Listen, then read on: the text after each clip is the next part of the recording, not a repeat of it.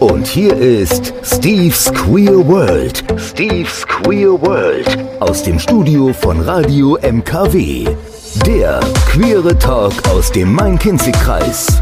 Wer braucht denn da noch Queer Eye? Hallo und einen wunderschönen Montagabend. Hier ist die Queer World bei Radio MKW und ich freue mich, wieder zurück on Air zu sein, nachdem ich das böse C dann auch nochmal erwischt hat nach den zweieinhalb Jahren äh, und ich jetzt wieder genesen, darf ich heute mit einem super interessanten Gast wieder einsteigen ins On-Air-Geschäft und äh, ja, wer es vielleicht schon online verfolgt hat, ich habe Maurice Schmitz heute Abend eingeladen und bin sehr froh, dass er trotz seines anstrengenden Wochenendes in Berlin äh, heute die Zeit findet, heute auch bei uns zu sein. Hallo Maurice und herzlich willkommen. Einen wunderschönen guten Abend und ganz herzlichen Dank für die Einladung. Ja, sehr gerne. Wir äh, können sehr gespannt sein. Ähm, ich habe den Titel mal ganz provokant genannt von Märchenprinzen, Schönheitskönigen und anderen Märchen, was natürlich äh, so ein bisschen an so deine letzten zwei, drei Jahre, äh, sag ich mal, anknüpft. Ähm, aber es soll weder positiv noch negativ be bewertet werden, sondern es war einfach nur ein Titel. Und ähm, ja, aber wie ich schon sagte, es, es spricht ja schon ein, ein bisschen aus deinem Leben der letzten zwei, drei Jahre an. Und ich freue mich sehr, dass du heute Abend mit mir darüber quatscht und äh, wir ganz viele ZuhörerInnen hoffentlich haben, ähm, die ganz gespannt zuhören und vielleicht auf ein bisschen Gossip hoffen. Aber heute Abend geht es um Maurice und äh, nicht um den Gossip, würde ich doch mal sagen, oder? Was sagst du? Das sehe ich auch so. Ich bin ganz bei dir. Sehr schön. ähm, musikalisch, äh, ich habe letztes Wochenende Jump Darling gesehen und ich fand den Soundtrack, also die Lieder, die dort liefen, eigentlich ganz cool. Die habe ich heute in die Sendung eingebaut. Ich hoffe, sie gefallen euch. Äh, ich fand sie auf jeden Fall mega. Und äh, ja, ein Song und dann starten wir mit unserem Talk. Ich sag mal, äh, viel Spaß mit uns heute Abend und hier kommt I Wonder von Caveboy und wir wundern uns heute Abend überhaupt nichts sondern äh, wir lauschen so den Erlebnissen des Herr Schmitz so in den letzten zwei, drei, vier Jahren, ähm, die ja doch recht aufregend sind und ich auch tatsächlich schon von einer Fanbase äh, kontaktiert wurde, die sich so auf das Interview freuen. Und äh, ja, ich hoffe, ich, ich werde mit dem Interview tatsächlich auch gerecht deinen Fans, Maurice. Maurice oder Mo? Was ist dir eigentlich Liebe? Am liebsten ist es Mo. Mo, okay, dann nehmen wir doch Mo. Mo ähm, natürlich gibt es auch ZuhörerInnen, die vielleicht noch nichts von dir gehört haben. Deshalb werden wir natürlich auch traditionell mit einem kleinen Steckbrief äh, äh starten. Natürlich äh, ja, ich sag jetzt mal so, viele kennen dich natürlich jetzt hauptsächlich aus äh, der letzten Fernsehproduktion Prince Charming, wo wir auch später drüber sprechen werden. Ähm, aber wie ich schon vor eingangs sagte, ähm, das macht ja dich als Menschen nicht aus und du hast ein bisschen mehr zu erzählen wie nur Prince Charming. Ähm, deshalb ist auch mal ganz interessant, was wir, äh, ja, wer du eigentlich so bist. Wo kommst du her? Was treibt dich um? Was hast du eigentlich gelernt? Was machst du beruflich, wenn du nicht zufällig im Fernsehen bist? Ähm, genau, erzähl doch einfach mal ein bisschen was von dir. Sehr gut, dann fange ich mal an. Aber zu Beginn möchte ich einmal meine Fanbase grüßen und alle Zuhörerinnen. Ich hoffe, das wird ein cooler Abend. Und äh, ja, wie du schon gesagt hast, es gibt ein bisschen mehr zu erzählen zu Prince Charming, aber fangen wir noch ganz am Anfang an. Mein Name ist Mo, ich bin 23, fast 24 Jahre alt, komme aus dem schönen Köln. Ähm, beruflich, ja, was mache ich beruflich? Gefühlt alles und nichts. Ich habe äh, Versicherungskaufmann gelernt. Äh, ja, genau, Kaufmann für Versicherung und Finanzen. Mache jetzt noch so ein bisschen Marketing dazu mache dann die ganzen Social Media Stuff und irgendwie alles, was sich so ergibt, äh, wird da halt gemacht. Also ich nenne es einfach mal ganz entspannt Allrounder. Mhm. Meine Hobbys, ähm, Freunde treffen, ich glaube, das sind so diese klassischen Hobbys. Freunde treffen, ich würde jetzt sagen, auch Sport, wenn ich den mal machen würde. dazu äh, fehlt mir aktuell die Zeit, aber ansonsten würde ich auch Sport dazu zählen. Nee, es ist wirklich das Klassische, ne? Die Quality Time mit der Familie, Quality Time mit Freunden, ich bin da eher so der ganz entspannte, kann aber auch gerne noch zur Partymaus werden. Mhm. Äh, also von allem so ein bisschen. Und äh, ich mag es aber gerne auch kreativ, also sich kreativ so ein bisschen auszuleben. Ähm, ja, das ist eigentlich so, was ich am liebsten mag. Ja, Beziehungsstatus. frisch getrennt, frisch getrennt. Wer es noch nicht wissen sollte, jetzt. Genau. Ja. Das, äh, das, wissen wohl viele, die heute Abend zuhören. Ähm, ist ja tatsächlich mhm. äh, in, in vielen Promi-Flashs äh, nachzulesen. Mehr dazu später oder vielleicht auch nicht. Ähm, du sagst äh, so die klassischen Hobbys. Äh, ich sage ja gut, okay, du bist erst 24, muss man tatsächlich sagen. Äh, ich sag mir jetzt gerade mal so ein bisschen aus der Pubertät raus, fast nein. Aber äh, ja, so für mich so gefühlt, denn mit mit 20 Jahren mehr ist es dann äh, kommt einem das so vor, wenn man so weit zurückschaut. Ähm, wenn ich weiß, wir werden auch gleich darüber sprechen, im nächsten äh, Teil, äh, der Karneval hatte ich auch so ein bisschen umgetrieben. Ich glaube, das ist schon fast irgendwie in der DNA, wenn man Kölner ist oder Kölnerin. Ähm, wie, wie war das für dich so? Äh, du in Köln ein Leben zu führen, aufzuwachsen als Kind, als Jugendlicher. Ähm, wie, wie erinnerst du dich da jetzt so zurück? Das ist ja noch nicht so lange her für dich. Ähm, wie hast du das so erlebt? Weil ich, ne, wir kommen ja auch später nochmal so auf das Coming Out, was ja dann doch etwas später war, obwohl du ja eigentlich in der Metropole der schwulen Community wohnst, ja. Oder ich sag, nenn's jetzt mal die queere Community, aber ich glaube, die Schwule ist doch schon noch größer dort. Ähm, wie war das Leben für dich so als, als, als Kind, Jugendlicher in Köln? Ja, wie du schon sagst, als Kölner hat man so ein bisschen äh, den Karneval in der DNA. Und äh, so war es auch. Also ich musste als Kind, hat meine Mama immer gesagt, du machst Sport. Aber nicht mit diesem Drall dahinter, sondern die hat einfach gesagt, nein, ich möchte, dass ihr euch sportlich betätigt. Dann sagt ihr, das ist gut für den Körper, das ist gesund. So, und dann musste ich so ein bisschen meinen Schwestern hinterherlaufen. Wir haben angefangen mit Schwimmen, wir haben dann Kampfsport gemacht und das hat mir irgendwann gereicht. Ich gesagt, ich möchte mich nicht schlagen, das gefällt mir nicht. Okay. Und äh, ich hatte aber schon die ganze Zeit so diesen Drang, wenn die Musik lief, habe ich immer mitgesungen und mich bewegt. Ja, und dann äh, habe ich 2009 angefangen zu tanzen im Kölner Karneval und bin dann da tatsächlich auch kleben geblieben, viele, viele Jahre habe im Kinderbereich getanzt, habe im Erwachsenenbereich getanzt und zum Schluss dann halt als Tanzoffizier mit meiner eigenen Tanzpartnerin im Solo. Und äh, ja, das war, glaube ich, ich bin während dieser Zeit quasi aufgewachsen. Also mein, wenn, ich, wenn ich an meine Jugend zurückdenke, setze ich das mit Karneval gleich. Weil quasi die komplette Jugend, dieses komplette Erwachsenwerden, habe ich im Karneval verbracht und es war unheimlich schön. Und äh, ja, das war so, so meine, meine Jugend, so bin ich aufgewachsen, ganz entspannt. Das heißt, super, du, ähm, ja. du, das heißt, du hast wahrscheinlich dann äh, noch auf der Schulbank gesessen und dann schon ans Training gedacht und äh, schon an, an, an die nächste äh, fünfte äh, Jahreszeit so ungefähr. Ähm, kann man sich das so vorstellen für, bei dir? Richtig, ja, es war wirklich so, äh, dadurch, dass man das ganze Jahr lang trainiert, sitzt du wirklich in der Schule dann noch oder halt später äh, in der Berufsschule und äh, planst den Tag schon, okay, nachher geht es ins Training, dann sind Auftritte und äh, ja, da dreht sich auch außerhalb der fünften Jahreszeit alles um die fünfte Jahreszeit. ähm, hast du dann in der in deiner Jugend, sag ich mal, wenn man dann, dann so tatsächlich so ins Teenie-Alter kommt, äh, dann irgendwo ja auch Sexualität so langsam ein Thema wird, ähm, war das für dich damals äh, irgendwie zwar irgendwie, ich, ich merke, da ist irgendwas, aber ich kann es nicht greifen, weil du ja dann doch letztendlich, wenn wir so sagen möchten, Spätzünder warst. Ja, also ich hoffe, dass meine Mama jetzt nicht zuhört. also mit den Mädels hat es irgendwie nie funktioniert. Ich war immer in der Bro-Schiene, immer der Freund und immer cool, aber irgendwie hat die Connections nie gestimmt.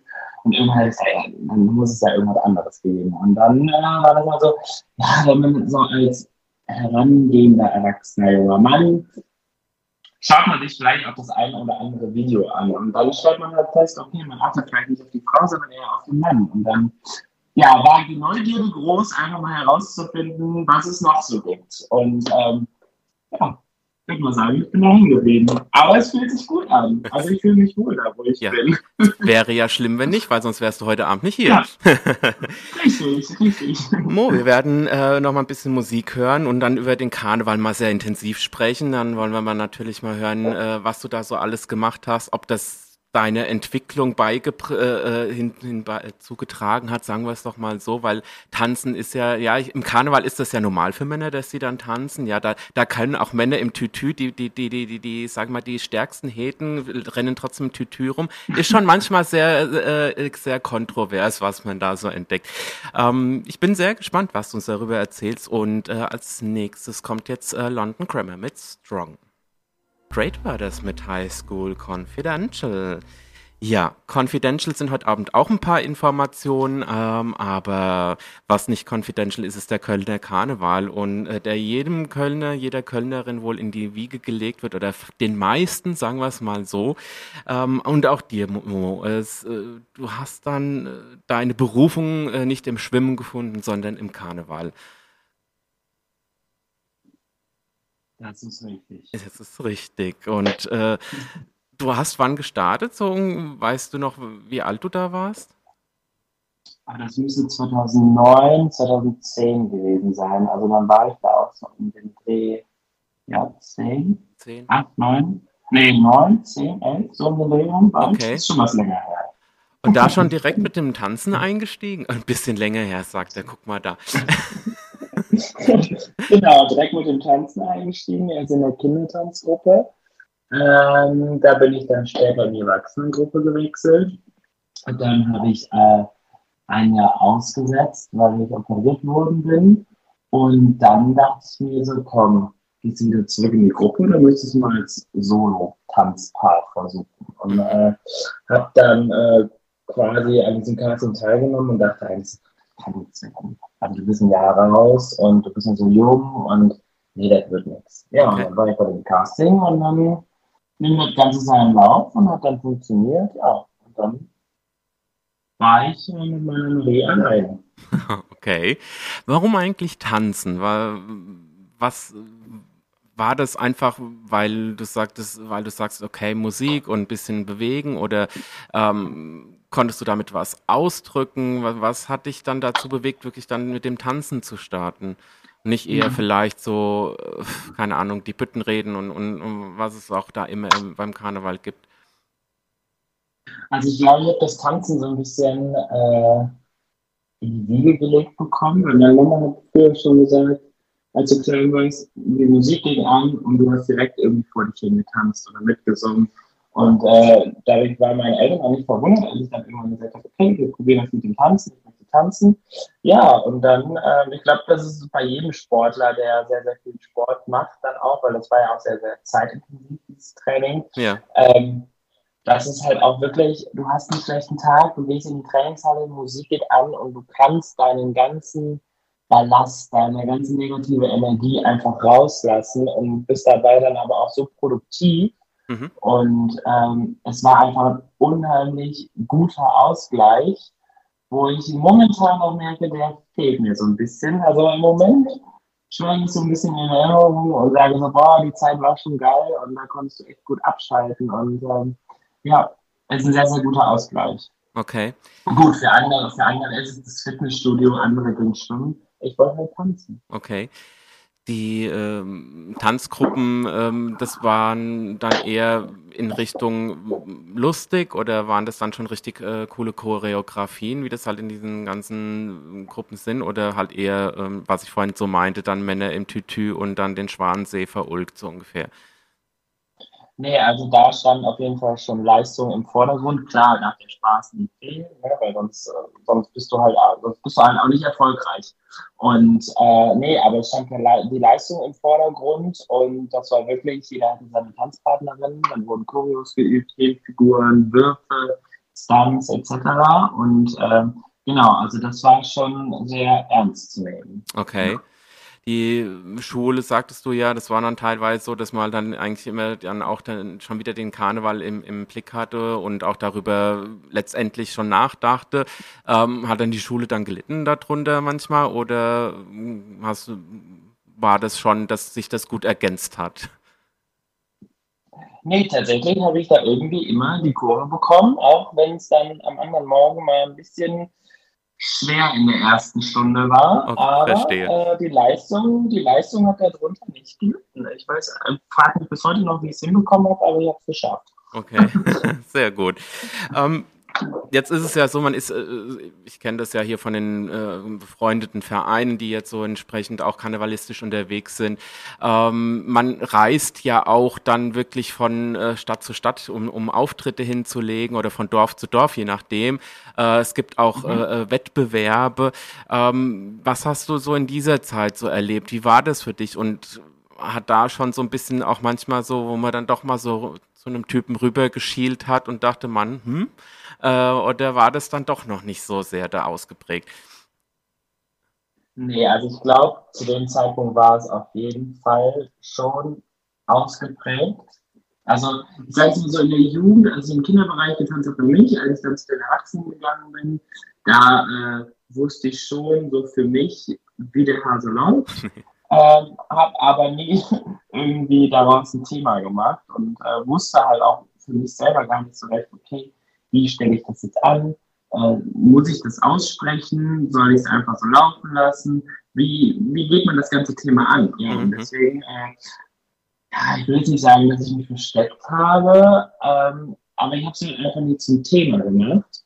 Und ähm, ja, muss aber auch sagen, dass ich in der Zeit ähm, ja, eine enorme Entwicklung durchgemacht habe, gerade in dem Bereich, als ich dann äh, mit meiner Marie alleine getanzt habe, weil du allein auch durch dieses Training, durch die Bühnenpräsenz, durch dieses Solo-Tanzen halt auch einfach so enorm dich weiterentwickelst und ähm, auch für deine Persönlichkeit eine Entwicklung hinlegst. Und dann kam natürlich dieses Outing-Thema noch dazu, was äh, auch noch eine gewisse Stärke mir verliehen hat. Mhm. Und ähm, ja, ich würde schon sagen, das waren so die prägendsten Jahre ja, so die letzten zwei, drei Jahre waren so die, ja, die Jahre, in denen am meisten passiert ist und die mich am meisten geprägt haben. Okay, die auch natürlich äh, dir eine gewisse Sicherheit in der Bühnenpräsenz gegeben haben, weil wenn man dann äh, andauernd auf der Bühne steht, ist es natürlich dann auch ja, ich sag ja fast normal und, und äh, gibt einem auch dann ein anderes Sicherheitsgefühl, wenn man dann plötzlich vor der ganzen Menge steht.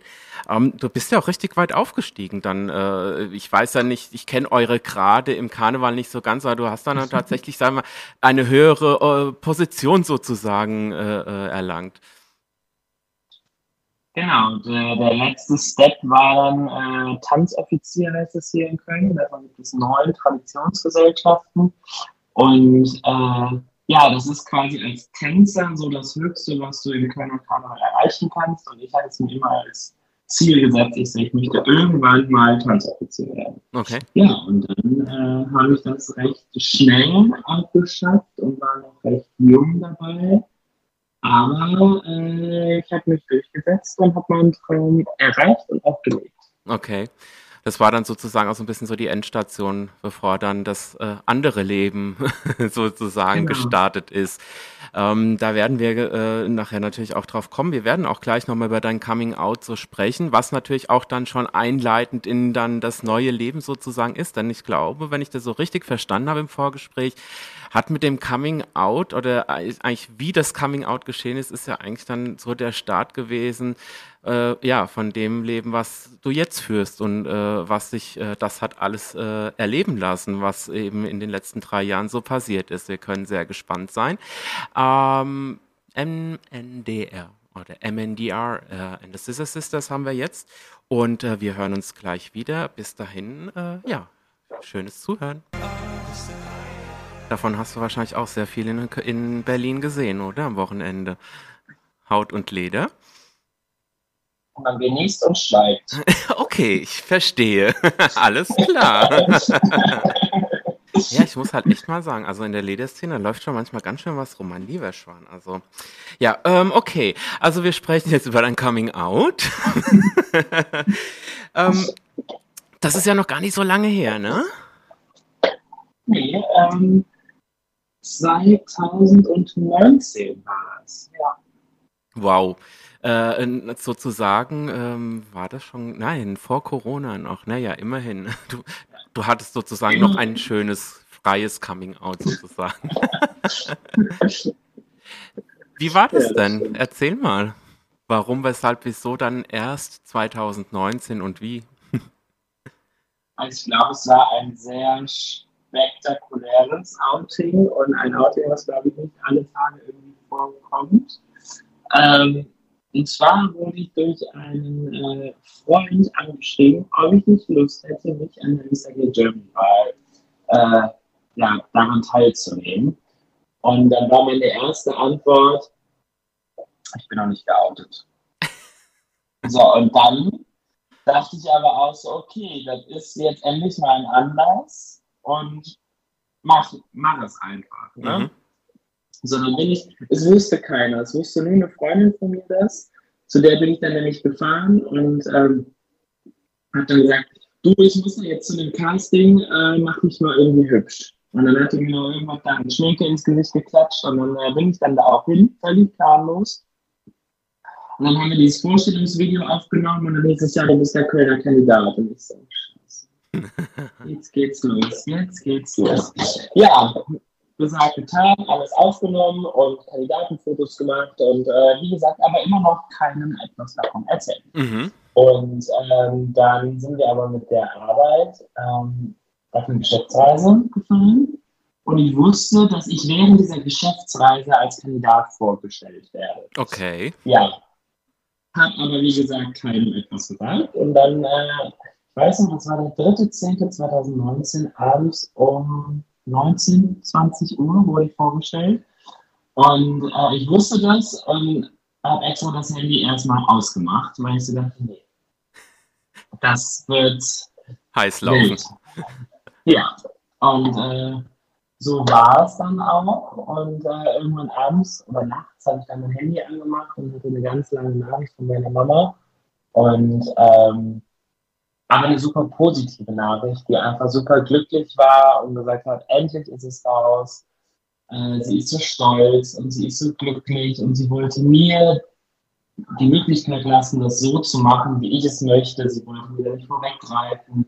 Und äh, ja, sie war einfach super, super glücklich. Und da hatte ich auch das erste Mal ein schlechtes Gewissen, weil ich so weit weg war. Okay. Und äh, dann war ich noch am anderen Morgen, schickte sie mir nämlich ein Foto. Ja, hier in Köln, hängst, da sind so Kästen für die Tageszeitung und draußen hängt ja immer so ein Daily News Bubbleblatt. Und mhm. auf diesem Blattchen, wo sonst immer irgendwelche Schlagzeilen stehen, war halt plötzlich mein Gesicht abgedruckt. Und äh, meine Mama schickte mir das und war völlig aus. Und ich habe gesagt, hey, du weißt gar nicht, was hier los ist, du musst zurückkommen. Und äh, ja, das war super aufregend und es war aber so eine emotionale Reise auch. Also diese, diese Reise mit der Firma, die war dann halt auch so emotional, weil alle Kollegen das halt auch mitbekommen haben. Und wir haben, weiß nicht, wir sind an dem Abend dann noch essen gegangen, waren dann noch zusammen feiern und angestoßen und gesagt haben, ey, das ist so eine schöne Geschichte einfach. Und äh, ja, dann bin ich zurückgekommen und habe meiner Mama noch gesagt, Mama, ich möchte gar nicht so groß darüber reden. Und ähm, das musste ich auch gar nicht, weil sie nahm mich nur in den Arm, gab mir einen Kuss auf die Stirn und sagte, hey, wir müssen nicht darüber reden. Ich sehe, dass du glücklich bist, das reicht mir, ich bin jetzt auch glücklich. Und äh, ja, das war so mein Outing. Ja. Also jetzt hat schon zum einmal eine Frage nach einer Reaktion äh, äh, schon beantwortet. Ähm, ja, schon süß, dass die Muttis das dann doch äh, in den meisten Fällen ja schon vorher wissen und, und ahnen. Ähm, jetzt muss man natürlich auch sagen, wie krass eigentlich, dass die Mr. Gay Germany Wahl oder zumindest die Vorstellung der Kandidaten in Köln so hoch aufgehängt wird, dass es sogar eine Tageszeitung äh, äh an Tageszeitungskästen dann hängt oder besser gesagt da mehr oder weniger als Titelthema auch äh, genutzt wird, ähm, was eben auch einfach dafür spricht, dass es äh, ja, dass Köln einfach die Stadt der Community auch ist, ja, und, und, und dass dort auch alles äh, so gelebt wird. Ähm, wie waren denn so jetzt auch Reaktionen von Arbeitskollegen? Wussten die denn, die wussten ja wahrscheinlich bis dato auch noch nichts, oder auch äh, äh ein Teil des Freundeskreises wurde ja wahrscheinlich dann auch überrascht, oder? Was ich so lustig fand, ähm, es war für niemanden etwas Neues. Also jeder hat gesagt, wir haben es gewusst, wir haben nur darauf gewartet, dass entweder irgendwann einfach ein Partner an deiner Seite ist oder dass du es irgendwie sagst oder, oder, oder. Weil es war für niemand eine neue, eine neue Information. Jeder hat gesagt, ja, wusste ich doch schon, habe ich mir schon gedacht. Aber du solltest entscheiden, wie und was und überhaupt. Ja, also deswegen, ich habe außerdem kein einzig negatives Feedback bekommen. Okay. Und ich sage, dafür bin ich so glücklich und da, das ist keine Selbstverständlichkeit, äh, weil es halt auch ganz andere Outings gibt. Auf und, jeden Fall. Äh, da bin ich halt einfach so unfassbar dankbar für, dass ich so ein friedliches Outing hatte und auch so ja, kein negatives Feedback irgendwie äh, erleiden musste und da wirklich äh, ja, von, von, von Positivität äh, überschüttet worden bin. Ja.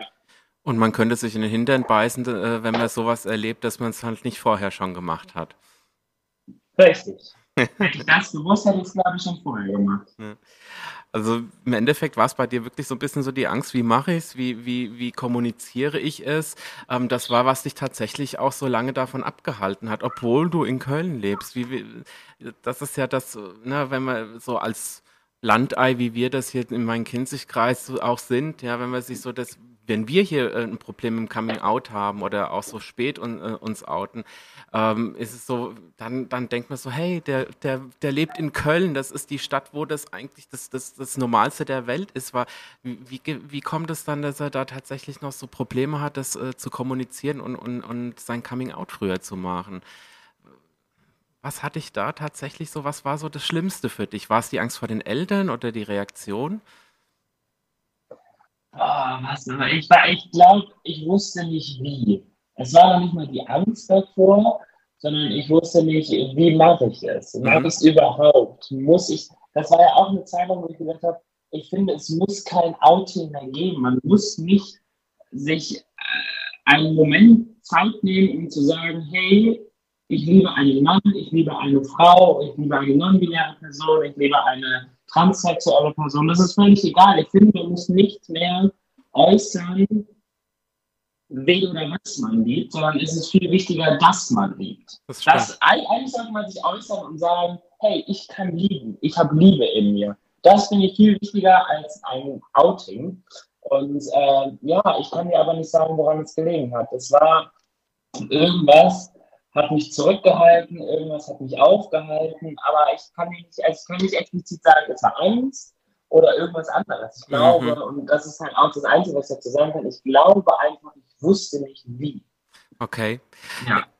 Was auch gar nicht schlimm ist, war, wie du schon sagtest, ähm, eigentlich ist die Zeit äh, da und, und äh, äh, reif dafür, dass man, dass das nicht mehr sein muss und dass man und, und Frau und, und alles dazwischen ähm, einfach ich sag jetzt mal, äh, das auch nicht mehr so kommunizieren muss, sondern einfach das Leben lebt, äh, was der Mensch möchte, wen, lieben, wen er möchte und äh, äh, niemanden dafür Rechenschaft schuldig ist. Weil es ist auch weiterhin so, die Heten kommen nicht zu und sagen, du, ich muss dir was sagen, ich bin heterosexuell.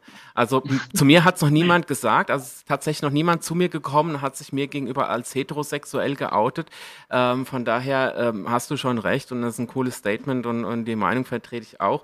Ähm, das ist eigentlich an der Zeit ist, dass das nicht mehr nötig ist. Und äh, vielleicht sollten, wir, äh, sollten sich das einige ZuhörerInnen auch einfach mal zu Herzen nehmen und äh, die vielleicht jetzt kämpfen, einfach zu sagen, okay, nein, du musst jetzt dir nicht Gedanken machen, wie du es mitteilst, sondern lass es einfach laufen. Das ist ja vielleicht auch eine Möglichkeit.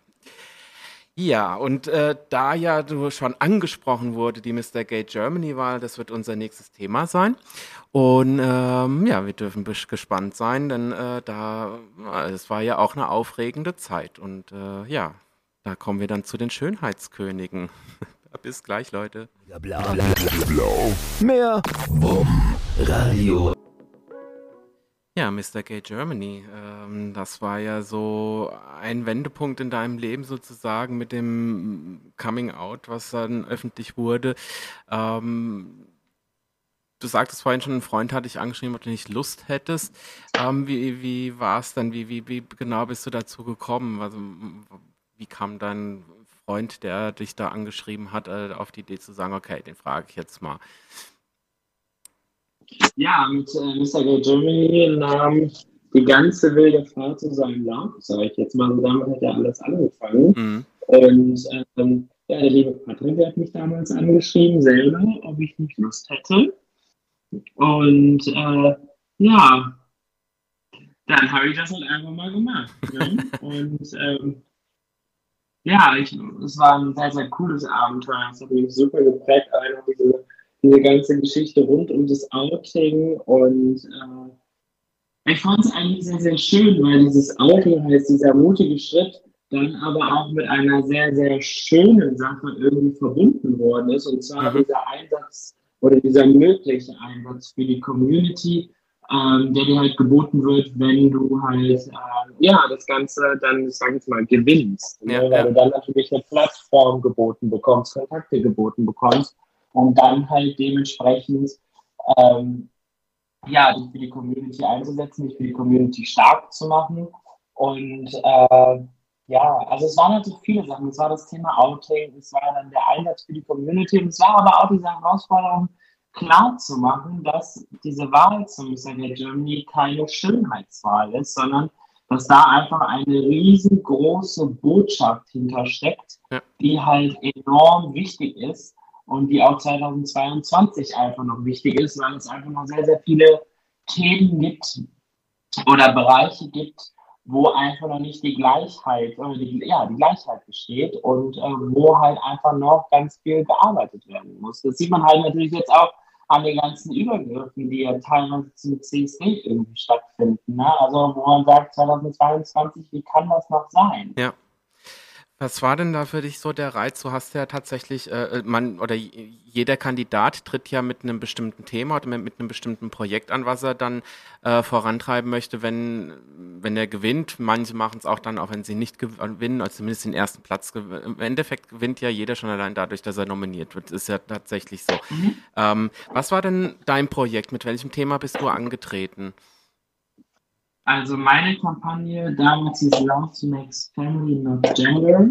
Ähm, da ging es dann einfach darum, dass ich mich für das Familienbild in äh, den digitalen Medien in der Marketingbranche einsetzen wollte, weil ich gesagt äh, wenn man von Familie irgendwie einen Werbespot sieht, wird immer eine Familie gezeigt oder auch eine Familie gezeigt, bestehend aus Mutter, Vater, Kind, Hund, Haus, Baum, keine Ahnung und alles.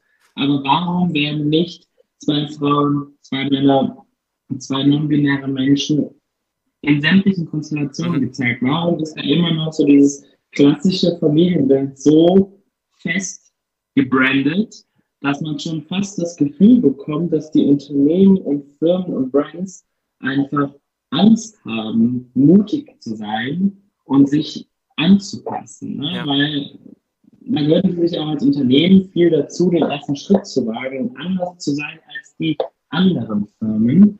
Und äh, da ist, glaube ich, einfach die Angst noch viel zu groß. Und äh, das hatte ich mir halt so als Aufgabe gesetzt, dass äh, wenn, wenn das Ganze gut für mich ausgeht, dass ich sage, da möchte ich irgendwie schauen, dass ich da irgendwie ja, tätig werde und da was erreichen kann. Mhm. Warum genau dieses Thema? Weil es auch für dich ein Thema werden wird in Zukunft, das Thema Familie? Ja, zum einen, äh, weil ich halt auch selber eine Familie haben möchte.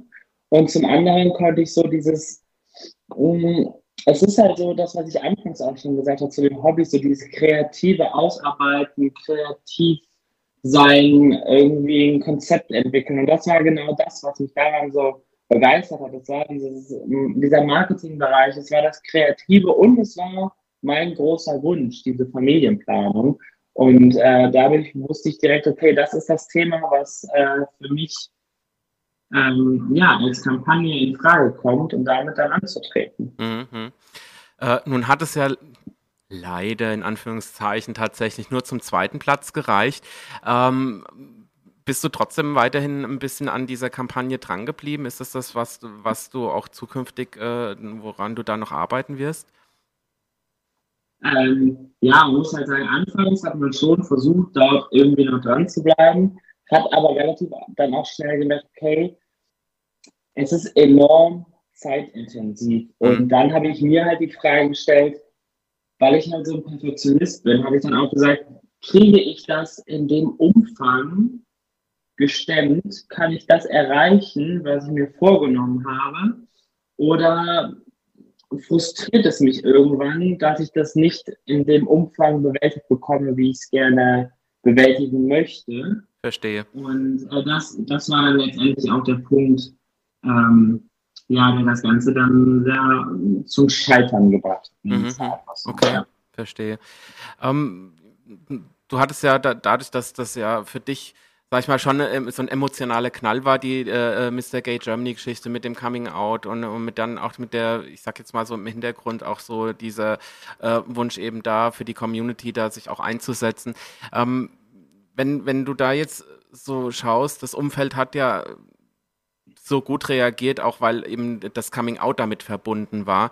Ähm, wie, wie war das dann auch äh, von den Reaktionen her äh, so danach? Also, na, wo es dann tatsächlich nur der zweite Platz wurde, wie, wie, wie haben die Leute dann reagiert, sozusagen, okay, ähm, ja gut, ist halt äh, eh nur eine Schönheitswahl äh, äh, oder wie waren da dann die Reaktionen dir gegenüber? Also mir gegenüber habe ich auch während dieser Wahl äh, oder auch nach diesem Ergebnis kein negatives Feedback irgendwie bekommen. Okay. Äh, Im Gegenteil, die Leute haben gesagt, es ist so schön, dass du daran teilgenommen hast, weil man auch einfach gesehen hat, es war auch für dich selber eine persönliche Entwicklung mhm. einfach. Und äh, ich weiß noch, das war das Finale in Köln. Und äh, auch, auch wenn es am Ende nicht zur Krone, sage ich jetzt einfach mal, gereicht hat, äh, ich weiß noch, die Leute haben gejubelt und es war einfach so schön, man hat quasi nicht gemerkt, dass man verloren hat, weil man äh, mit so viel Liebe, mit so viel äh, Freude empfangen worden ist, dass das quasi schon für mich so dieser Sieg war, weil es halt auch für mich über die komplette Zeit hinweg so ein Befreiungsschlag einfach mhm. war.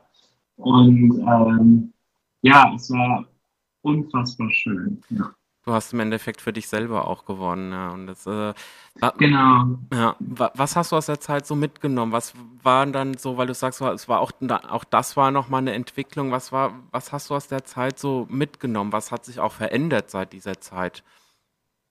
Bis dann der nächste Schlag mhm. natürlich kam.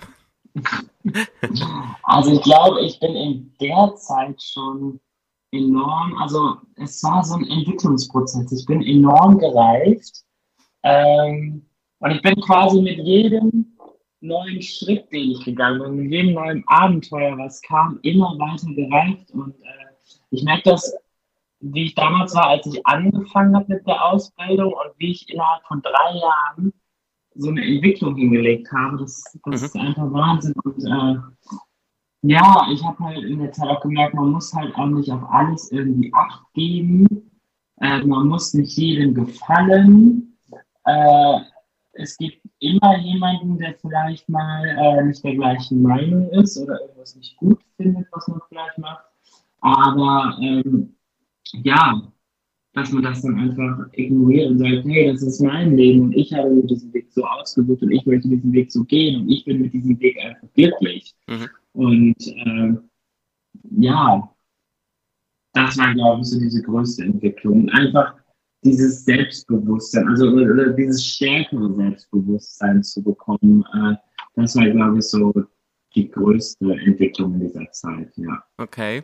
Ähm, das Selbstbewusstsein hatte ich ja dann tatsächlich, oder das Selbstbewusstsein ist so gewachsen, ähm, dass du dann tatsächlich auch dachtest, naja, jetzt kommt als nächstes ein TV-Format, ähm, hast dich äh, so mehr oder weniger für die Prince Charming äh, Staffel beworben, wurde es dann natürlich auch schon angesprochen, ähm, was natürlich auch einfach durch die äh, Kontakte und, und durch diese Mr. Gay Germany Geschichte äh, sich auch ein bisschen verbunden hat. Äh, darüber werden wir gleich sprechen. Ich glaube, das ist auch dann, wo jetzt ganz viele plötzlich sehr, sehr wachsam und sehr äh, äh, sehr, äh, ja, wie soll ich sagen, äh, sehr Zuhörer, äh, sehr, sehr viel genauer zuhören werden. Ähm, wir werden gleich über Prince Charming sprechen. Und äh, bis dahin ähm, habe ich nochmal Robin und Ellie X für euch. Und äh, ja, wir sind sehr gespannt, ob es einen neuen Gossip gibt oder nicht, ihr Leute. Dafür müsst ihr dranbleiben. Bis gleich. Ja, das war Robin gewesen. Ja, Mo, ähm, Prince Charming kommt als nächstes äh, so auf der Agenda, wo viele drauf warten. Ähm, jetzt muss man ja tatsächlich, wir wollen ja auch hier den Hot Shit noch äh, loswerden. Also alle ESC-Fans aufgepasst, bevor wir jetzt über den Gossip von Prince Charming sprechen. Der ESC findet nächstes Jahr in England statt, beziehungsweise in UK. Ähm, die Nachricht ist vorhin noch hier reingeflattert und äh, die, die es jetzt noch nicht gesehen haben, ähm, da schon mal die Info dafür. Aber ähm, jetzt machen wir weiter mit unserem Talk mit Mo.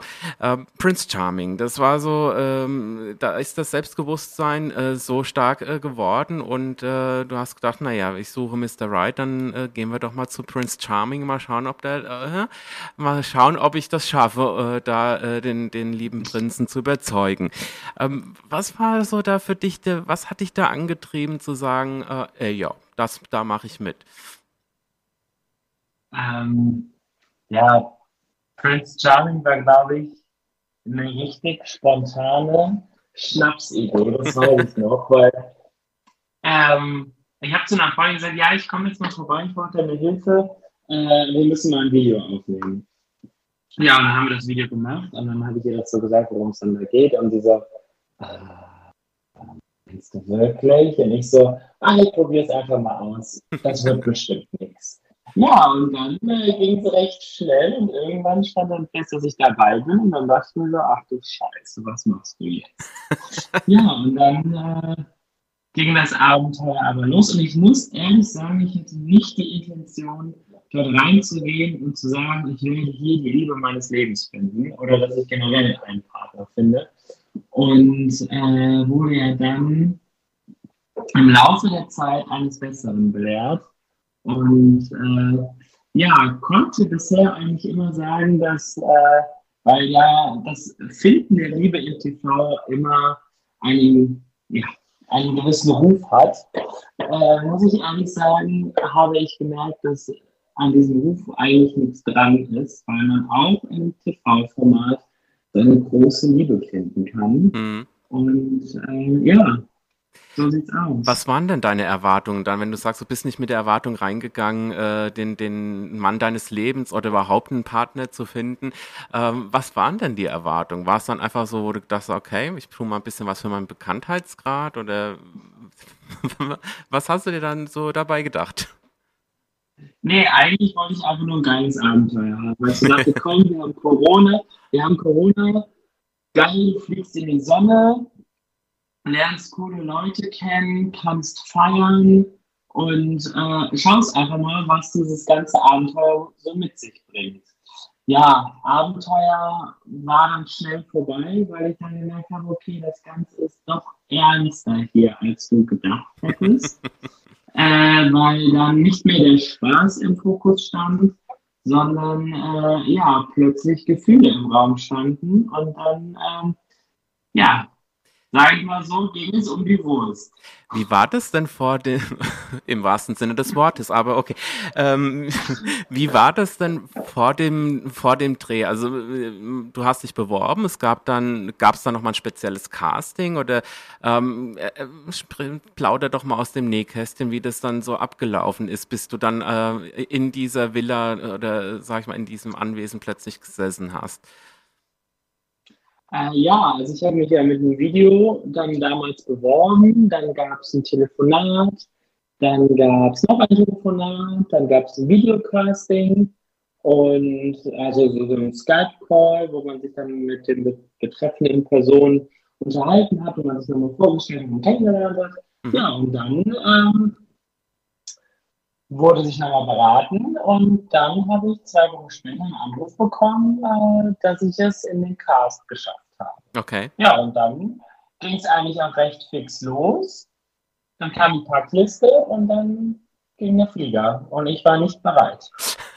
Was hat denn, äh, wahrscheinlich musstest du das dann mit Arbeitgeber ja auch irgendwie stecken oder äh, was haben die so gesagt? Es ist ja oftmals so, dass, dass äh, Arbeitgeber dann sagen, ah oh, nee, du als Mitarbeiter von unserer Firma, wir wollen das eigentlich nicht, dass du dann irgendwo im TV rumtingelst. Ähm, wie hat dein Arbeitgeber reagiert?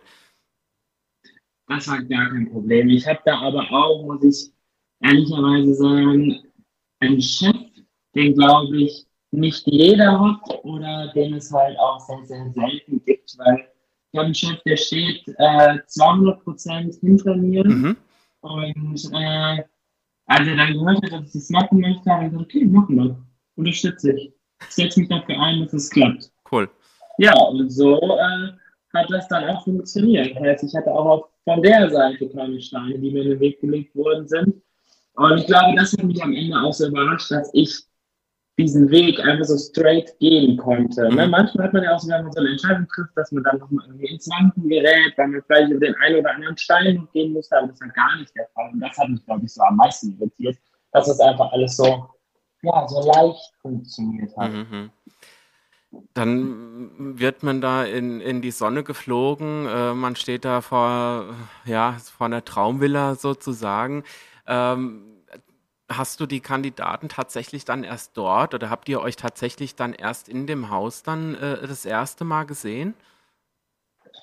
Genau, also zum aller, allerersten Mal haben wir uns wirklich alle in dieser wunderschönen Villa kennengelernt. Äh, klar kannte man vielleicht das eine oder andere Gesicht von vorher mal über Instagram oder sonstiges, mhm. aber ansonsten war es wirklich so, dass wir uns dort alle zum ersten Mal live dann gesehen haben und äh, wir auch da wussten, okay, das hier wird ein riesengroßes Abenteuer, was uns auf Lebzeiten verbinden wird und was wir niemals vergessen werden. Okay. Äh, es sind also tatsächlich noch die Kontakte äh, zu den anderen Kandidaten weiterhin da? Äh, vereinzelt. Also ich muss sagen, zum Zweitplatzierten, zum Robin, zu dem habe ich noch Kontakt. Mhm. Äh, ansonsten äh, sind die, ich sage jetzt mal, eingeschlafen. Die Kontakte über die Ausstrahlung hinweg haben, äh, ja, ich sage jetzt mal, die Kontakte haben die Ausstrahlung nicht überlebt. Sagen okay. wir es so, um es friedlich auszudrücken. Alles klar. Ähm, wir gehen noch nicht näher drauf ein. Äh, die Jetzt ist es ja so, ähm, ich sag mal so, ich, ich weiß, äh, ich war auch so ein bisschen so der Kritiker vor der ersten Staffel, als es bekannt wurde. Ähm, wir wurden ja irgendwie dann doch eines Besseren belehrt. Ich meine, äh, man, Prince Charming hat äh, Preise abgeräumt, Fer Fernsehpreise abgeräumt. Äh, Pretty Princess genauso, die erste Staffel. Ähm, jetzt war es ja doch so, dass es sehr, sehr viele Kritiker am Anfang gab und, und äh, dann sagst du, ja, ich gehe jetzt in dieses TV-Format rein. Und äh, wie haben denn da so auch dein Umfeld darüber, äh, wie hat das reagiert, beziehungsweise was hast du dann auch da für Erfahrungen mitgemacht?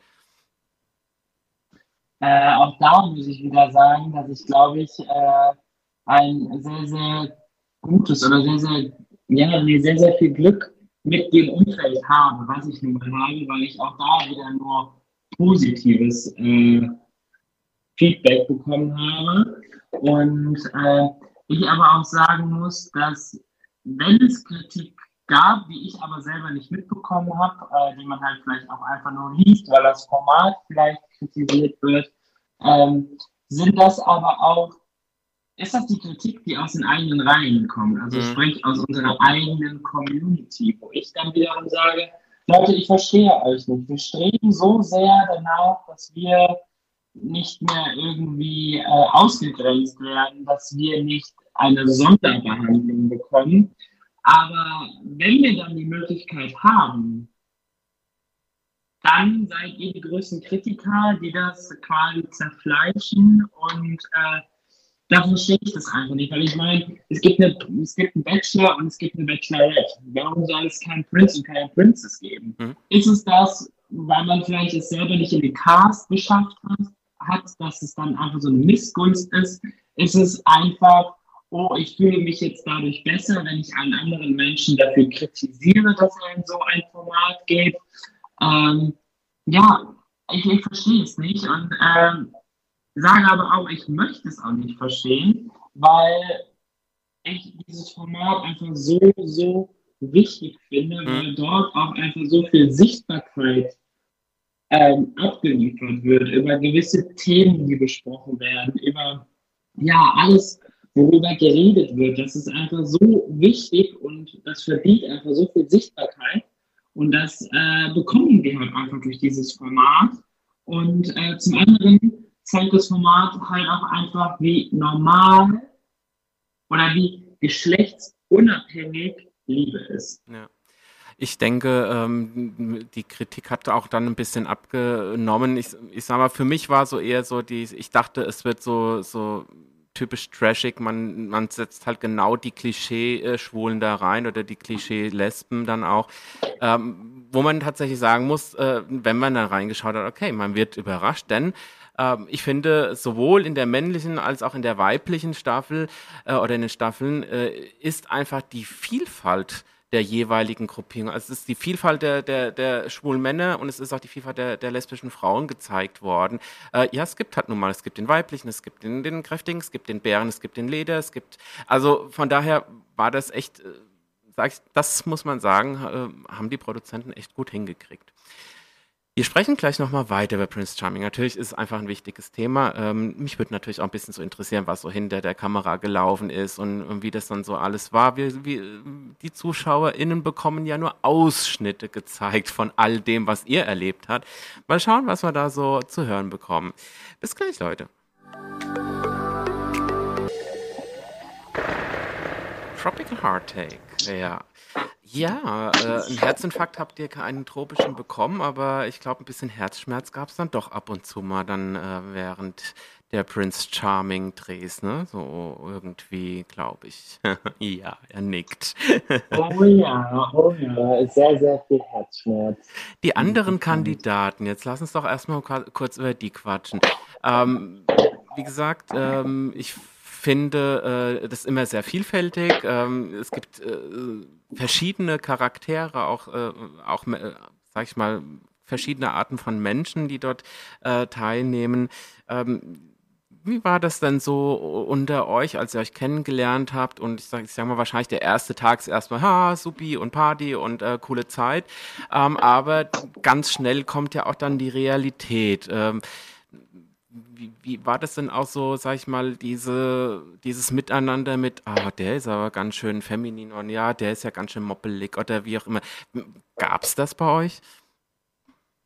Nee, also ich muss ehrlich sagen, das hätte ich nicht erwartet. Gerade wenn so viele, ähm, wie, wie drücke ich das jetzt aus? So viele wilde Männer aufeinandertreffen, hätte ich gedacht, dass man sich da vielleicht mal an die Gurgel geht. Aber ich muss ehrlich sagen, es war wirklich friedlich und mhm. auch dieses Thema, was du an, äh, angesprochen hast, mit diesem, ah, der ist so feminin, ah, der ist was muckelig und der ist super maskulin und gar nichts. Also in diese Richtung war null. Okay. Es war so friedlich in der Hinsicht. Klar fängt irgendwann so dieser Konkurrenzkampf an und diese Missgunst so ein bisschen. Äh, aber ansonsten, was so, ich sage jetzt mal so dieses Thema Mobbing angeht, mhm. äh, hat man davon in dieser Villa nichts gespürt. Okay.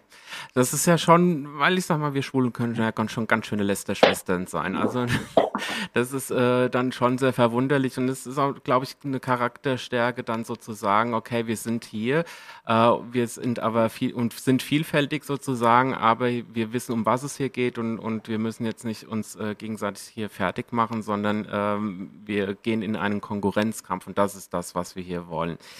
Jetzt kennt man ja, äh, oder vermutet ja, okay, ähm, wenn dann jetzt äh, das, was nicht im Fernsehen gezeigt wird, ähm, dann rennen da irgendwelche Leute rum und hetzen, äh, äh, hetzen die Kandidaten gegen oder auch die Kandidatin bei der Princess gegeneinander auf, äh, damit auch ein bisschen mehr Stimmung in die Bude kommt und dass da halt eben mehr gefeitet wird.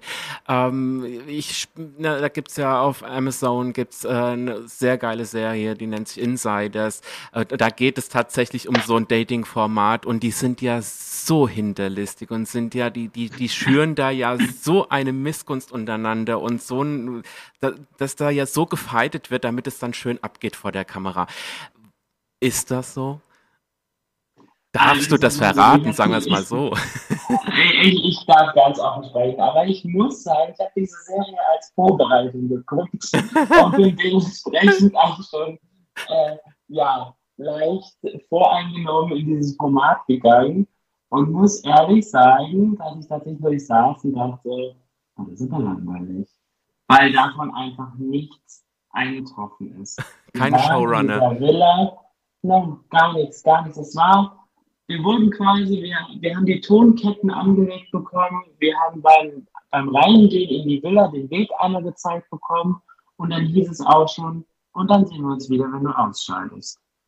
So, und das war dann die Einweisung quasi und dann warst du die kompletten Tage, Wochen, ja, auf dich alleine gestellt und äh, hattest quasi in der Hand. Reagiert der oder wie reagiert der? Ähm, fing da schon der Konkurrenzkampf an? Äh, wir wussten ja alle nicht, wer er war, mhm. weil ähm, er ja auch als Kandidat mit eingezogen ist. Und ähm, er dadurch ja schon mal so ein bisschen abchecken konnte, wie wir so drauf sind. Aber wir haben ihn natürlich nicht als Prinz wahrgenommen. Mhm. Ähm, obwohl das die ganze Sache für mich nicht einfacher gemacht hat, weil ich habe zu Beginn immer gesagt, wenn da ein Kandidat ist, den ich interessant finde, wo vielleicht mehr gehen könnte, dann ist es nicht im Haus. Dann findet es nach den Dreharbeiten statt, weil ich ja in erster Linie dann für denjenigen nach vorne da bin und wenn das nicht passt, dann gehe ich. Mhm. Und ähm, er kam als Kandidat rein und äh, ich werde halt auch immer von dir auf was für einen Typ Mann stehst du eigentlich? Und auf die Frage kann ich halt nie antworten. Und er kam rein und ich dachte, oh Scheiße. Du hast gesagt, kein Kandidat. Und jetzt kommt da jemand rein, den du am liebsten direkt anspringen würdest. Okay. Und äh, ja, das hat es dann nicht so einfach gemacht im ersten Moment. Und äh, als dann natürlich später das große Rätsel aufgelöst worden ist und es hieß, dass er der Prinz ist, war natürlich dann äh, um einiges auch für mich einfacher, weil ich so dachte, oh krass, äh, das ist ja doch alles sehr, sehr ernst und äh, jetzt gibst du mal Vollgas, weil du findest den Typen ganz interessant. Mhm. Ja. Wie ist, und so war das dann. Du musstest ja auch damit leben, dass es auch mal andere Einzeldates gab. Und wenn man so deins verfolgt hat, äh, dann musst du ja auch für dich denken, plötzlich, scheiße, das gleiche macht er höchstwahrscheinlich mit dem jetzt auch wie, wie geht man dann damit um? Also ich stell's mir, ich bin sehr eifersüchtig, ich stell's mir mega schwer vor, ja, du knutscht mit einem rum, verbringst eine schöne Nacht, egal wie auch immer sie an ausgeartet ist, aber äh, und, und, und einen Tag später oder zwei Tage später ähm, schnappt er sich den nächsten und äh, macht dann fährt ihn, macht die nächste Probefahrt sozusagen. Ich meine, natürlich ist das Format dafür da, aber wie bist du damit umgegangen für dich selber? Also für mich selber war das natürlich eine Folter, weil ähm, ich habe es aber auch am anderen Morgen zu ihm gesagt, ich habe gesagt, puh, ich glaube, jetzt wird es hart, aber ähm, und ich weiß auch, dass es wehtun wird, aber wenn ich das Ganze möchte, wenn ich ihn möchte, wenn ich die Zeit danach möchte, dann muss ich das einfach durchhalten. Mhm. Und äh, wenn ich Glück habe, zahlt sich das am Ende halt einfach auch aus, dieses Durchhaltevermögen, diesen ja, diese ganze Tiefe, sage ich jetzt mal, auch mitzunehmen. Und es war nicht leicht. Und äh, da habe ich auch oft die eine oder andere Träne verdrückt und mir auch oft gedacht, so wie kannst du nur? Habe mir dann aber auch wieder auf der anderen Seite vor Augen geführt, okay, wenn du das durchhältst, dann weißt du auch, dass du wirklich was für ihn empfindest. Und wenn ich das so mitnimmt, dann merkst du aber auch, dass er wirklich, also hätte mich das kalt gelassen, hätte ich gemerkt, okay, ist zwar alles nett, aber das ist für mich nicht das Wahre. Deswegen mhm. war es, glaube ich, ganz gut, als ich gemerkt habe, dass es so wehtut, weil ich dann wusste, okay, das ist halt einfach das Wahre. Und äh, ja, ich weiß nicht, irgendwie habe ich mich da durchgeboxt und äh, wurde ja dann am Ende auch belohnt. Ach. Und ich wusste ja auch, Spoiler, ich wusste ja auch, dass es für ihn nicht leicht war, das bis zum Ende noch durchzuziehen. Das hat mich dann wiederum auch beruhigt. Ähm, weil auch wenn er der Prinz ist und er natürlich noch schauen muss, war für ihn ja auch dieses Risiko einfach da, dass ich irgendwann gehe ja. und das Handtuch schmeiße, weil ich diese Situation nicht standhalte. Und auf der anderen Seite war bei mir halt das Risiko, dass er sich vielleicht nicht für mich entscheidet. Aber das Ganze ist ja dann, Spoiler, nochmal gut ausgegangen. Zumindest bis zu einem gewissen Zeitpunkt. ähm, ich ich denke auch, dass es für, für die Prinzen oder die Prinzessinnen, wie auch immer, auch nicht sehr einfach ist, weil ähm, es ist eine, ist eine gewisse Zeit da, in der sie äh, mit so vielen potenziellen zukünftigen PartnerInnen äh, dort äh, äh, dann auch das, ja, das ist tatsächlich wie, ein, wie eine Probefahrt. Man muss ja schauen, wo, wo knistert's, wo knistert's nicht. Jetzt hast du schon irgendwie so ein bisschen den Eindruck dann gemacht, also fand ich persönlich, weil ich habe gerade dann, äh, dann auch gerade das äh, gesehen, wo das mit dir war, ähm, fand ich eigentlich, dass du schon so ein bisschen ausgestrahlt hast, dass du das Ding in die, die mit nach Hause nimmst sozusagen, so, so ein bisschen die Ausstrahlung hattest du schon. Also man hat natürlich schon sehr gemerkt, wie das sehr geknistert hat. Ähm, war das auch in dir drin so oder hast du da schon oft Zweifel gehabt? Nee, also wirklich ab diesem Moment, wo ich die Zeit mit ihm alleine hatte, wo wir unser Date einfach hatten und ich am anderen Morgen neben ihm aufgewacht bin, wusste ich, ich will das und ich werde alles dafür tun, nicht um die Show zu gewinnen, sondern gut, das eine geht mit dem anderen einher, sondern weil ich ihn einfach haben möchte. Und ähm, ja, klar hat man zwischendurch immer so den Zweifel, okay, was ist, wenn jetzt ein anderes Date irgendwie besonderer ist, wenn er bei dem, bei dem anderen Date vielleicht noch irgendwie mehr spürt, wenn es da mehr knistert. Das war natürlich das Risiko und ähm, da war es irgendwie Kunst, dass ich dann da auch einen ruhigen Gedanken immer bewahre ähm, aber doch, ab dem Moment ähm, muss ich sagen, habe ich gespürt, dass das Ganze gut ausgehen kann. Ähm, muss aber auch sagen, bei den Signalen, die ich von ihm gesendet bekommen habe, hätte es mich sehr gewundert, wenn es anders ausgegangen wäre, weil ich ihn dann als Person einfach in Frage gestellt hätte. Aber das musste ich ja nicht, bis zu einem gewissen Zeitpunkt. Es, es hat ja am Ende geklappt. Ähm, leider Gottes ähm, hat halt, äh, sag ich mal, die äh, Traumprinzenrolle ja dann doch ein Ende gefunden. Ähm, das wollen wir jetzt auch nicht so vertiefen. Äh, das, äh, äh, ja, das wissen ja all deine äh, Fans, äh, die dir folgen und euch beiden sozusagen folgen, äh, wissen, dass eben ihr nicht mehr zusammen seid, ähm, was aber nicht heißt, dass ihr eine schöne, nicht eine schöne Zeit hattet und einfach das auch genossen hat und das aus dieser Zeit mitgenommen hat. Das kann man doch so sagen, oder? Richtig, ja. richtig. Also das Abenteuer, es war einfach unvergesslich und es wird auch ein unvergessliches Erlebnis für immer bleiben. Also ja. uns wird dieses Abenteuer, ob wir uns jetzt mögen oder nicht, wird uns dieses Abenteuer einfach auf Ewigkeiten verbinden, weil das, also, das muss man sich halt auch einfach mal vor Augen führen. Man lernt da äh, auf einer wunderschönen Insel, lernt man äh, seine Liebe kennen, die dann halt über eine ganz lange Zeit äh, dann halt auch einfach Bestandteil deines Lebens ist und äh, halt, dass man sich halt einfach auf so eine besondere Art und Weise kennengelernt hat. Mhm. Das wird ein äh, auf Ewigkeiten verbinden. Auch die Zeit, die man zusammen genossen hat, was man alles miteinander erlebt hat. Das wird halt auch so schnell kein anderer, aber was heißt so schnell, das wird, das werde ich niemals jemand anderem geben können, genauso wenig wie er das mhm. jemand anderem jemals geben kann, weil es einfach so Rahmenbedingungen sind, die so einmalig waren die uns halt immer verbinden werden. Ob wir ein Paar sind oder auch nicht, ob wir uns mögen oder nicht, ob wir miteinander reden oder auch nicht. Es wird uns immer verbinden. Okay. Wir werden gleich noch mal kurz äh, sprechen, äh, wie es denn äh, wie es denn für, für, ja, für dich weitergeht und äh, was wir noch so alles, was die nächsten Märchen sein werden, wenn ich mich wieder auf den Titel beziehe. Und ähm, von daher ja, das war Caveboy und wir gehen in die letzte Runde und äh, ja, äh, mich würde einfach nochmal interessieren, Mo, jetzt hast du äh, mehr oder weniger so ein bisschen Blut geleckt, glaube ich, so an so ein bisschen so dieses äh, mehr Stage und, und äh, solche Geschichten und es gibt ja auch da jetzt schon ähm, so die nächste Aufgabe, äh, die dir so, so, sag ich mal, zugekommen ist. Äh, du moderierst für OutTV, ähm, hast jetzt gerade am Wochenende für in Berlin moderiert, ähm, davor in, in, in, in Frankfurt. Ähm, wie sieht eigentlich dein Leben so in den nächsten Jahren aus? Was sind denn so deine Träume und Ziele? Werden wir dich vielleicht mehr im TV sehen? Vielleicht äh, keine Ahnung, Schauspielschule? Was, was, was schwebt dir gerade so im Köpfchen für, durch?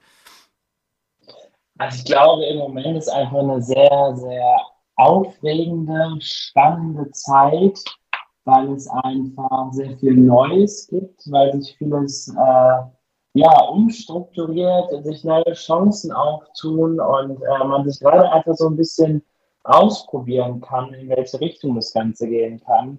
Ähm, aber die schönste Veränderung, die es eigentlich gab, war oder ist, sind oder sind die Menschen, die man gerade einfach kennenlernt, weil man sich da so eine Community aufbaut. Und das ist einfach so, wo ich sage, das finde ich gerade unheimlich schön, allein mhm. mit den ganzen Menschen in Austausch zu kommen, so ganz liebe und äh, herzliche Nachrichten zu bekommen. Das ist unheimlich schön. Aber wo die Reise so genau hingeht, das weiß ich selber nicht, weil das auch alles so unbeständig ist. Ne? Also ich sage halt immer, so schnell wie das Ganze angefangen hat, so schnell kann das auch wieder aufhören. Und deswegen bin ich halt auch noch so derjenige, der so an seinem, oder der, dass ich halt an meinem festen Job auch noch so festhalte und alles so parallel laufen lasse. Mhm. Ähm, jetzt hat sich dieser Moderationsjob bei OutTV angeboten, äh, durch den CSD in Frankfurt und den CSD in Berlin, was zwei zwei sehr erfolgreiche Tage waren und da der Sender auch sehr, sehr happy mit mir war. Mhm. Und äh, da werden wir einfach mal schauen, wo die Reise da so hingeht. Ich könnte es mir ganz gut vorstellen, so in so einen Moderationsjob zu schlüpfen. Das könnte mir, glaube ich, ganz viel Spaß machen. Äh, ich fände aber auch so Shows wie Let's Dance oder das Dschungelcamp ganz interessant. also, ähm, ja, ich bin da wirklich offen äh, für, was da alles so kommen kann und äh, sage aber auch, ich möchte mich nicht auf etwas versteifen, weil dann könnte halt automatisch auch enttäuscht werden. Mhm. Ähm, deswegen freue ich mich einfach auf alles, was kommt. Und das, was nicht kommt, das soll halt einfach nicht sein. Und äh, ja, man kann ja darauf hinarbeiten und äh, entweder reicht es dann am Ende oder es reicht halt nicht. Aber wenn es nicht klappt, bin ich nicht äh, unglücklicher oder sonstiges. Ähm, ja, deswegen stehe ich dem Ganzen sehr offen gegenüber und freue mich einfach über alles, was kommt. Ja. Wir hatten im Vorgespräch, habe ich dich schon mal so gefragt, so und äh, sehen wir dich dann irgendwann im Dschungelcamp? Du so, ja, das wäre so geil und ich würde auch alles ja. essen, was die mir vorsetzen. Da würdest du. Richtig.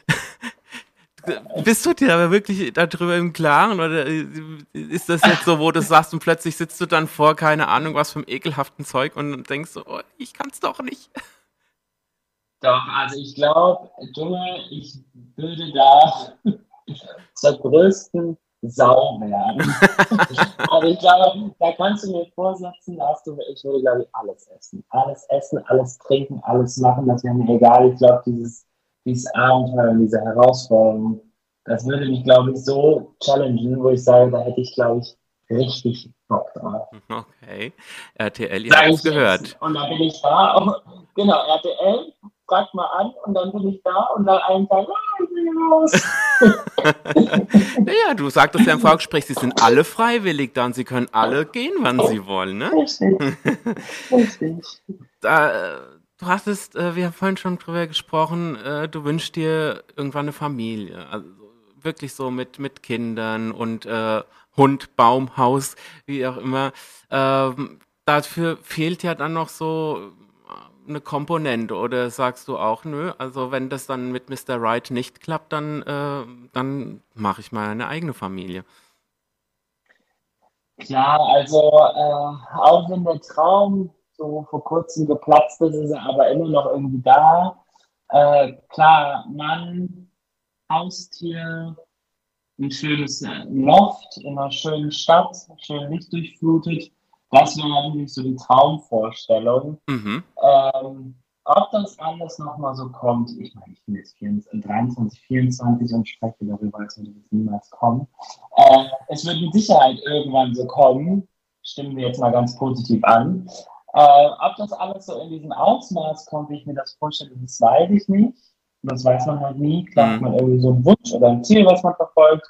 Aber ähm, ja, wenn es die Mr. Right dazu nicht gibt und ich die Möglichkeit bekomme, das Ganze auch alleine zu machen, würde ich es auch alleine machen. Sehr cool. Und du würdest tatsächlich Berlin den Rücken, ach, jetzt sage ich schon Berlin, Köln den Rücken kehren, du würdest Köln verlassen?